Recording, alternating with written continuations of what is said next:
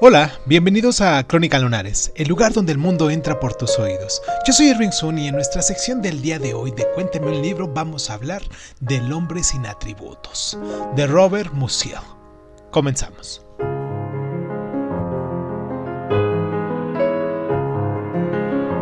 Al final, un poema y su misterio se libera por completo del mundo, donde miles de palabras corrientes lo tienen sujeto inacabada, con unas dos mil páginas, pero escrita en capítulos cortos y digeribles, El hombre sin atributos de Musil está considerada a la altura de obras maestras de Proust y Joyce.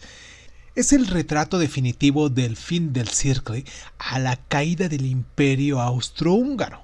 Y dada la extensión de la novela, el argumento es asombrosamente insustancial. La historia va más o menos así. Ulrich, el protagonista, es un matemático que experimenta una clara carencia de propósito en la huida.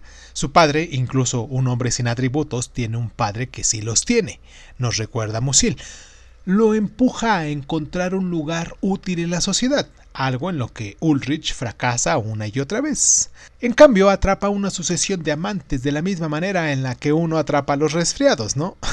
Mediante la intervención de su padre, se incorpora a la Parallel Action un intento de encontrar una manera adecuada para celebrar el 60 aniversario del reinado del emperador.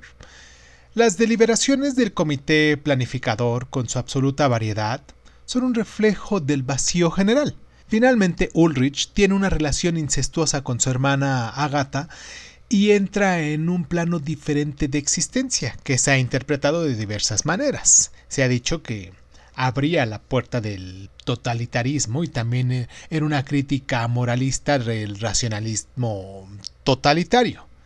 En cualquier caso, el estilo de Musil es único y fascinante y el ensayismo es nada menos que la encarnación de una filosofía.